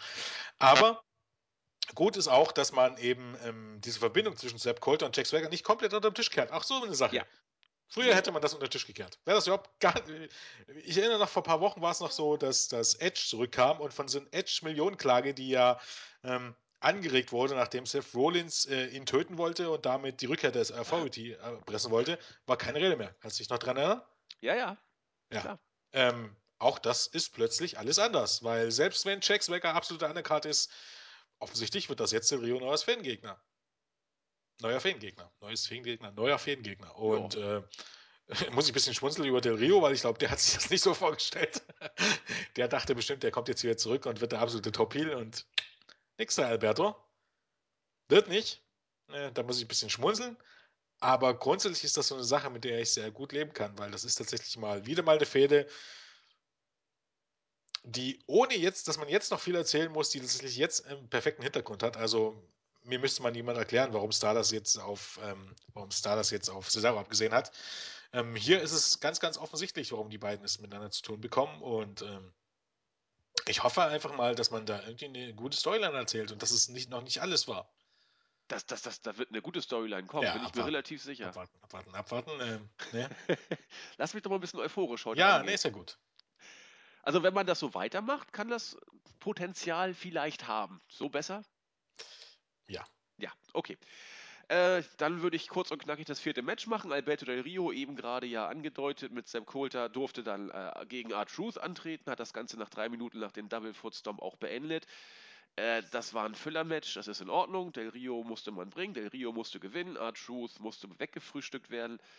Äh, ob man das unbedingt jetzt sehen muss, ist eine Sache, aber ich bleibe dabei, Füller-Matches bei Raw muss so sein. Dafür ist die Show zu lang, äh, um sie voll zu kriegen. Müssen diese Matches rein. Bei einer kürzeren Show hätte man es nicht zwingend gebraucht, aber Champions müssen gewinnen. Wollen wir da mehr zu sagen? Äh, ja, nee, gut. Nee, Ähm, ne? So soll es ja eigentlich auch sein. Also, aber wie gesagt, auf dem Level von der Truth sehe ich auch Stardust. Von daher. Und jetzt nicht unbedingt Cesaro auf dem Level von Stardust und der Truth. Also von daher, das meinte ich ja damit. Ja, ja. Underkader müssen gegen Mitkader und mehr ist Del Rio im Moment nicht äh, verlieren. Ja. Das ist der Zweck der Sache. Absolut richtig. Dann, äh, ja, Rückblick zur, äh, auf ein Survivor Series Match aus dem Jahr 2005. Ein bisschen, das Ganze ein bisschen hypen, was da noch vor uns liegt. Und dann äh, haben wir wieder Seth Rollins auf Teamsuche gesehen. New Day waren unterwegs, Kofi Kingston und Big E sind jetzt auch beim Team dabei, aber einer fehlt noch. Tröd, Posaune, Xavier Woods ist vom Krankenlager auferstanden. Ich bin dabei, ich helfe euch, sagt er. Rollins freut sich über den fünften Mann, ist aber vom New Day rumgehampelt, so ein bisschen äh, genervt und geht dann lieber weg und bereitet sich mental auf das kommende Match vor. Dann sehen wir Sascha Banks. Moment, dazu möchte ich noch was Ja, sagen. gerne, Jens. Äh, ungefähr so, wie Seth Rollins äh, interagiert hat während des Segments, hätte ich, äh, interagiere ich auch, wenn ich so- so New Day sehe oder höre. Kannst du Hast machen. du es mitbekommen? Äh, ja, wie Rollins reagiert hat? Ja, ja, Ja, natürlich. er reinkam. äh, Im Grunde Fremdscham ohne Ende. Sofort das, die Hand vors Gesicht gehalten und gedacht, oh Gott, nein, die beiden Dödel. Wobei ich mir dann die Frage stellte, warum hast du die vorher offensichtlich überhaupt erst gefragt, ob sie mit dir teamen wollen? Weil der sah so richtig genervt aus von den, von den, von den beiden Schwachmaten, die da standen und das wurde nicht besser, um ehrlich zu sein. Ähm, das war irgendwie fast schon perfekt. Erstens, weil Seth Rollins sich dadurch abhob, er ist eben kein Geek. Wie die drei Ja. Dödel. Ja, richtig. Und man macht auch keinen Hehl daraus. Das sind drei Dödel, die, äh, die, die, auch, die auch ihre Kollegen, kann einfach, die sind, auch ihre Kollegen sind offensichtlich einfach nur genervt von den drei Schwachmaten, die da rumlaufen. Und das finde ich, das finde ich schon wieder äh, sehr, sehr sympathisch und gut. und ähm, hier fand ich äh, Nudie auch tatsächlich gar nicht so nervig. Es passte halt einfach. Auch Seth Rollins wurde hier nicht so dargestellt wie der letzte Idiot, der wirklich auf jeden angewiesen ist. Obwohl es eben eigentlich irgendwie der Fall ist, aber ähm, ja, Seth Rollins war hier irgendwie Ja, nur als Mittel, als Mittel zum Zweck hat er sie gebuckt und äh, nicht, weil er sie so toll findet oder sich auf einer Stufe mit ihnen sieht.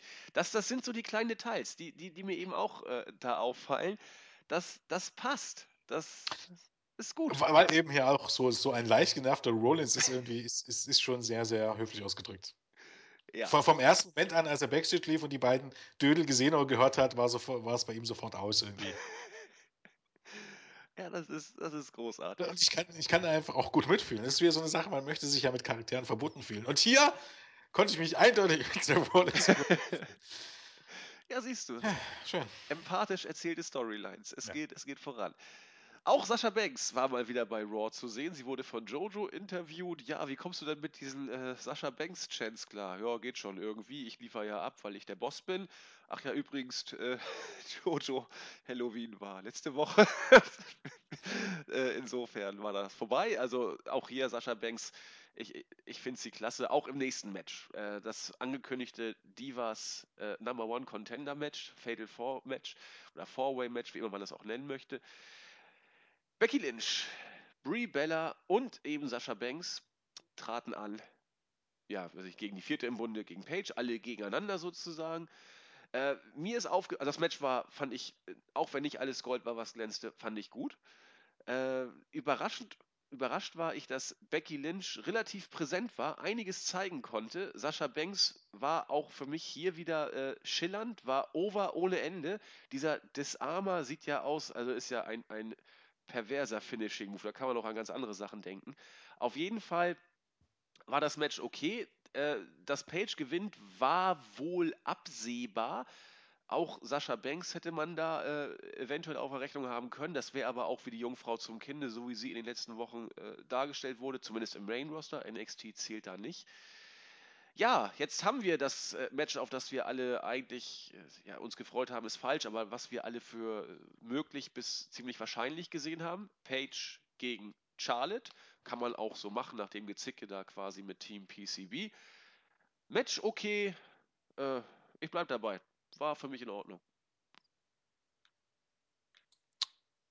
Ja, ähm, War an sich schon okay. Ich meine, so ein VW-Match sollte auch immer, ja, okay, bei den Dieben hat man schon sehr, sehr schlimme Sachen gesehen. Aber im Normalfalle, wenn man es ein bisschen richtig aufzieht, sollte immer ganz gut sein, weil man eben halt die Spot gut dosieren kann. Das war hier auch der Fall. War jetzt äh, nicht unbedingt ein herausragendes äh, Must-See-Match, aber für das, was man zeigen wollte, ähm, absolut okay. Ja. Denke ich auch. Wir haben Ich meine, schon. Page ist immer eigentlich, wenn man jetzt nur von Re äh, Reaktion ausgeht, ist Page immer noch das Babyface. Ob man daran merkt, was man denn alles falsch gemacht hat in den letzten Wochen der Divas Revolution, weiß ich nicht, aber man könnte. Ja, wir haben es dann nach dem Match auch gesehen. Äh, denn unser guter Byron Sexton war es, glaube ich. Ne? Byron Sexton kam an den Ring und äh, wollte Paige interviewen und sie meinte, ja, ihr, alle drei sind Loser und wenn ihr den, den irgendwie zujubelt, seid ihr übrigens auch Loser. Äh, Charlotte ist kacke, ich bin der Beste, so, nu, äh, Byron Kusch, geh, geh weg. Und dafür wurde Paige eigentlich immer lautstark bejubelt. Denkt euch dabei was ihr wollt. So, äh, wieder Rückblick auf die Survivor Series wurde gezeigt. Team Cena, als ob das äh, so legendär war letztes Jahr. Allerdings, ich habe schon, ich muss gestehen, ich hatte schon wirklich vollkommen vergessen, dass das eigentlich einer von Dolph Ziglers Karrierehöhepunkten war, wie er da letztes Jahr äh, quasi dieses Match dann noch äh, rumgerissen hat. Wir waren alle geflasht. Es wird es wird totgeschwiegen von der WWE. Ne? Man nimmt darauf irgendwie, das erste Mal seit Ewigkeiten nimmt man da wieder drauf Bezug. Sigler ist wieder genauso, ja, wie, weiß ich nicht. Na, ich glaube, diese, diese Segmente, wie können wir mal zusammenfassen, waren gleich aus vielen ähm, unterschiedlichen Gesichtspunkten interessant. Erstens mal die ersten beiden, ähm, insbesondere das zweite, Gott kam da das Survivor Series Match zwischen Raw und SmackDown, kam das wichtig rüber, oder? Kam das wichtig und wie ein Main Event rüber und hat man Doch, dadurch ich, ja. einfach diese Survivor Series Matches äh, gepusht. Also, dass es nicht einfach nur Multi-Team-Matches waren, sondern das waren Matches, in denen es irgendwas ging. Um irgendwas ging. Das war also schon mal gut. Ähm, dann Team Authority. Also, wir halten jetzt mal fest. Man erwähnt dort, dass nach diesem Match Team Authority gefeuert wurde. Ne? Ja, Und äh, legt damit offensichtlich bloß, dass man diese Stipulation komplett gekillt hat, indem man sie wieder zurückgebracht hat. Das erwähnt man, aber Sting wird total totgeschwiegen. stimmt. Du hast recht. Er war nicht zu sehen, er wurde nicht erwähnt. Nichts von alledem. Er war gar nicht da. Ha. Ja, doch. Hast du Ja, recht. das sind aber eigentlich Sachen, bei WWE passiert nie irgendwas aus Zufall. Nein, das war bewusst, klar. Ja, aber warum? Der hat sich verletzt, dafür kann er ja schlecht was. War es das jetzt? Äh, hat er seinen Vertrag gekündigt? Was, was läuft da? Das war auf jeden Fall kein Zufall. Warum sollte man den Leuten verschweigen, dass Ding ähm, da eingegriffen hat? Das macht ja eigentlich diesen Rückblick noch interessanter, noch wichtiger. Warum möchte man das die Zuschauer nicht ans Ding erinnern? Wenn man die Zuschauer im gleichen Atemzug darin erinnert, dass der Authority einfach gar nicht mehr da sein durfte. Ich, ich weiß es nicht, Jens. Es ist mir nicht aufgefallen, aber jetzt, wo du es sagst, du hast vollkommen recht. Warum? Weil er bei Mania keine Rolle spielt, ist auch kein Argument. Es ist überhaupt gar kein Argument. Nee, Wenn ich irgendwas verheimlicht hätte, dann, dass diese, die, ich hätte es, ich glaube, gar nicht gebracht. Weil eben dieses, dieses Killen der Stipulation ähm, ist etwas, was man nicht bringen sollte. Dann hätte man irgendwie, ja, ich glaube, in den Vorjahren gab es dann keine sonderlich wichtigen Elimination-Matches, aber ich meine, äh, man hätte ja auch vor 2005 noch irgendwas nehmen können oder weiß ich was nicht. Ähm. Aber das war erstaunlich. Ich ja. habe keine Ahnung, was es damit auf sich hat. Ich habe keinen Schimmer. Nee, ich auch nicht. Gut, äh, Charlotte durfte sich dann in einem Interview darüber äußern, dass sie jetzt ja eine neue Gegnerin hat. In Ordnung, aber sie zeigt sich äh, ja, optimistisch, dass sie den Titel verteidigen kann. Das ist doch schön. Und dann kam das Main Event Match. Ich hoffe, ich kriege es irgendwie halbwegs zusammen. Wir wussten ja mittlerweile, dass das Team um Seth Rollins äh, mittlerweile komplett war, sprich Seth Rollins, Kevin Owens und alle drei New Day Vögel. Team Reigns war, ich glaube, in der ganzen Show wurde kein Wort über, die, äh, über das Team von Roman Reigns irgendwie bekannt gegeben, wer jetzt dabei ist. Bei der Entrance wurden wir dann quasi belehrt, dass äh, die Usos einfach mal so äh, ihr Comeback gegeben haben. Jay Uso ist wieder fit. Dean Ambrose, Ryback und Roman Reigns in dem 10-Mann Elimination Survivor Series Match. Es ging munter los. Jay Uso hat schon nach wenigen Sekunden Xavier Woods eliminiert. Dann hat Jimmy Uso Kofi Kingston nach dem Uso Splash rausgeschmissen. Kurze Zeit später hat Big E Jay Uso nach dem Big Ending rausgeschmissen. Wieder nur ein paar Sekunden später Kevin Owens, Jimmy Uso nach der Pop-Up Powerbomb, nachdem er sich eingetaggt hatte und äh, der gute Jimmy das gar nicht so richtig mitgekriegt hatte. Äh, Ryback hat dann, nachdem ungefähr 10 Minuten keiner rausflog, als nächstes Big E nach dem Shellshock rausgeschmissen. Seth Rollins hat danach Ryback nach einem Pedigree, der unmittelbar danach angesetzt wurde und irgendwie wieder nicht wirklich cool war, rausgeschmissen. Dean Ambrose unter großen Pops danach Kevin Owens nach dem Dirty Deeds und Seth Rollins hat es vorgezogen, dann gegen die beiden übrig gebliebenen Ambrose und Roman Reigns sich selbst zu disqualifizieren, weil er einen Stuhlschlag erst gegen Ambrose und dann gegen Reigns angesetzt hat. Nach dem Match hat er beide noch ein bisschen auseinandergenommen, aber out of nowhere kam dann der Superman Punch von Roman Reigns. Rollins zog sich zurück und die Musik von Reigns hat gespielt, sodass die Faces am Ende hier triumphierten ja, wie gesagt, das Match war, war absolut in Ordnung, wie man sich so ein Survivor Series Match vorstellt. Die Usos sind wieder da, habe ich mich auch gefreut. Äh, ich fand es auch okay, dass man es auf diese Art und Weise gemacht hat. Wirkte so ein bisschen unter der Hand und unter ferner Liefen. Aber so waren sie immerhin im Main Event. Gut, sind trotzdem beide ausgeschieden, aber das ist bei Tag Teams so der Fall. Ich bleibe dabei, ich hätte mir das Ganze vielleicht noch ein bisschen lieber bei der Survivor Series äh, vorgestellt. Andererseits hast du jetzt einen schönen Teaser auf die Series gekriegt. Fraglich ist nur, ob es jetzt ein oder zwei Elimination Matches geben wird. Wohl zurzeit nur eins. Aber das kann sich alles noch ändern. Ja, war okay. Ich denke, es wird einfach ähm, ja, das Whites gegen, gegen Undertaker und Co. geben und dann einfach nochmal ähm, ja, irgendeins mit den ganzen Mitkadern. Gehe ich mal stark davon aus. Ähm, ich habe hier auch irgendwie. Es ist gut, aber auch nicht gut. Das ist irgendwie. Man kann jetzt durchaus argumentieren, dass man sowas bringen kann im, im Vorfeld auf den Aufbau des World Title Matches. Das Problem ist einfach, ähm, so killt man doch eigentlich diese ganze Survivor Series Tribulation. Jetzt bei Raw, wenn du es so bringst, oder was? Ja, natürlich. Du hast jetzt ja. hier ein 30-Minuten-Match. Welches Match möchtest du denn jetzt beim Pay-Per-View bringen, was da irgendwie Früher wäre das einfach so gewesen, dass dieses Match beim Pay-Per-View passiert hätte, auch wenn es viele sagen, ja, das war jetzt dazu, um das zu hypen, aber was genau hat ihn das gehypt? Ähm, das hätte, bring das Match bei der Survivor Series und bau damit TLC auf. Wäre logisch gewesen. Perfekt wäre es Oder gewesen. bring hier irgendein anderes Match. Ja, keine Ahnung, wie man Seth Rollins gegen Roman Reigns äh, sonst aufbauen will. Stell die gar nicht gegeneinander bis, bis, bis zur Survivor Series. Wäre doch auch mal eine Idee. Lässt sie gar keine Matches bestreiten. Grundsätzlich war das jetzt hier nicht falsch und grundsätzlich sehe ich schon den positiven Punkt. Ähm, das so zu bringen, um das aufzubauen, aber irgendwie killt man damit die Survival Series Stipulation. Du hast jetzt, du hast im Grunde dieses äh, schon ein Main Event, ein, ein Main Event Survivor Series Match bei Raw gebracht. Bei allem Respekt, ähm, ich glaube nicht, dass es bei Survivor Series jetzt irgendwie dann noch besser werden kann. Du hast zwar dieses Match Undertaker gegen, gegen die Whites, aber ja, es ist ein Match. Ich weiß nicht, ich, ich fand's, ich fand's zumindest nicht. Das lässt halt so einen Fadenbeigeschmack. Es, es wird jetzt halt nicht mehr besser. Irgendwie. Ja. Und Club Wrestlerisch war. Das Match war jetzt hier nicht herausragend, muss man ganz klar sagen. Das war gut. Ähm, aber für meinen viel zu lang. 30 Minuten, Alter, zieh dir das mal rein. Ich wette, kein Match bei Pay-Per-View wird 30 Minuten dauern. Garantiere ich dir.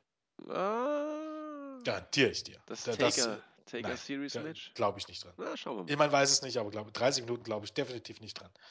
Ähm, Letztes Jahr ging es doch auch 45 Minuten, glaube ich. ja, Team das war ja. Aber,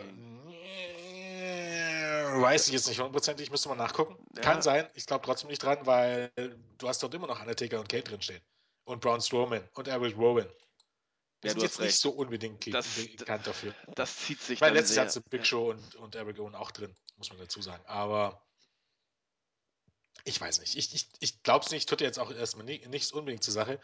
Es, äh, also ich, ich sehe beide Punkte. Ich sehe ich sehe die Leute, die sagen, man hat da mit dem Pay-Per-View gut aufgebaut. Ich sehe aber auch die Leute, die sagen, ähm, damit hat man den Pay-Per-View ein bisschen sogar gekillt. Weil es ist halt ein traditionelles Survivor Series Match und nicht ein traditionelles äh, Raw baut auf die Survivor Series Match auf. Also Ja.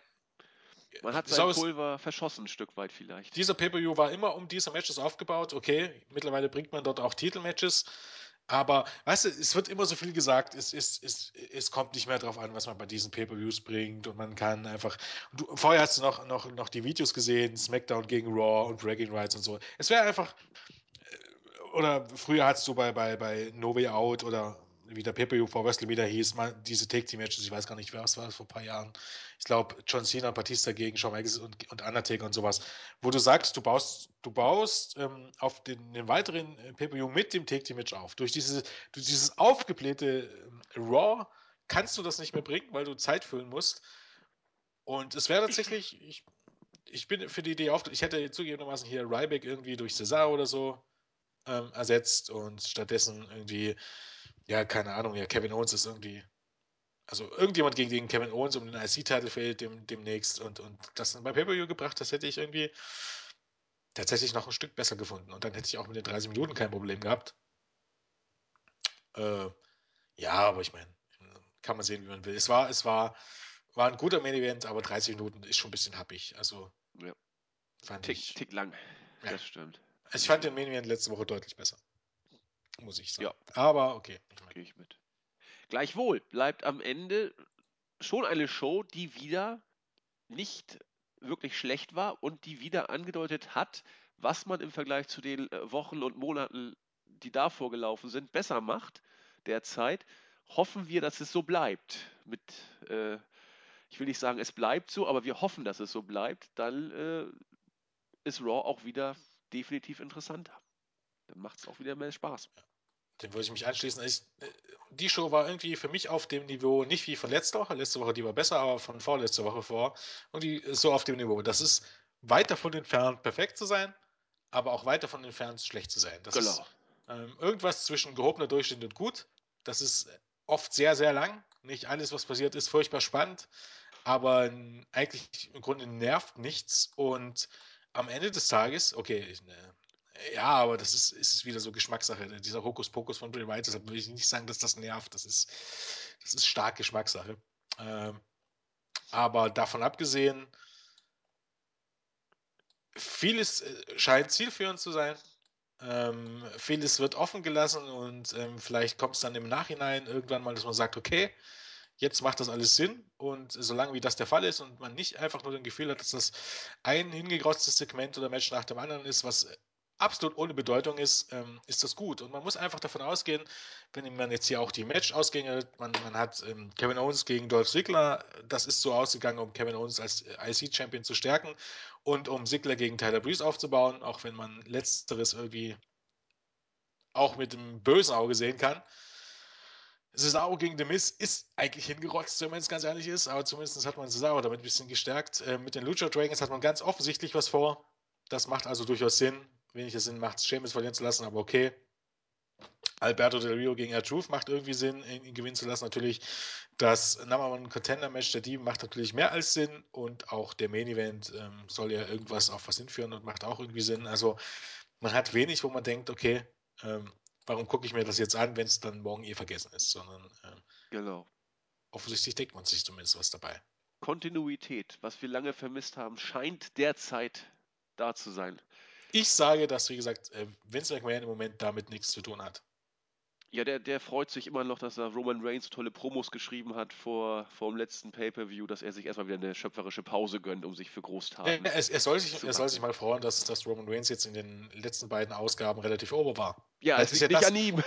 Vielleicht ist ja das so ein bisschen ein Denkzettel, dass er sagt, okay, äh, vielleicht machen es jetzt wirklich im Moment, schreiben andere Leute die Shows oder booken Shows und er sieht, dass Roman Reigns over ist und sagt jetzt, okay, dann, dann macht mal weiter so. Ja. Das wäre ja positiv, also Denn- wenn das was Denn. Reigns sieht in der Tat besser aus als. Äh, Nee, er wird bejubelt, ob das jetzt allen gefällt, ob mir das jetzt gefällt, ist jetzt erstmal Nein, das meine ich nicht. egal. Aber, ne, aber er, er kommt an. Er sieht im Moment in, bei den Fans äh, rüberkommt technisch deutlich besser aus. Also sein Stern äh, steigt etwas höher als es bisher der Fall war. Er wird angenommen von den Marks. Mal gucken, wie die Smarks bei, der- bei der Series mit ihm umgehen.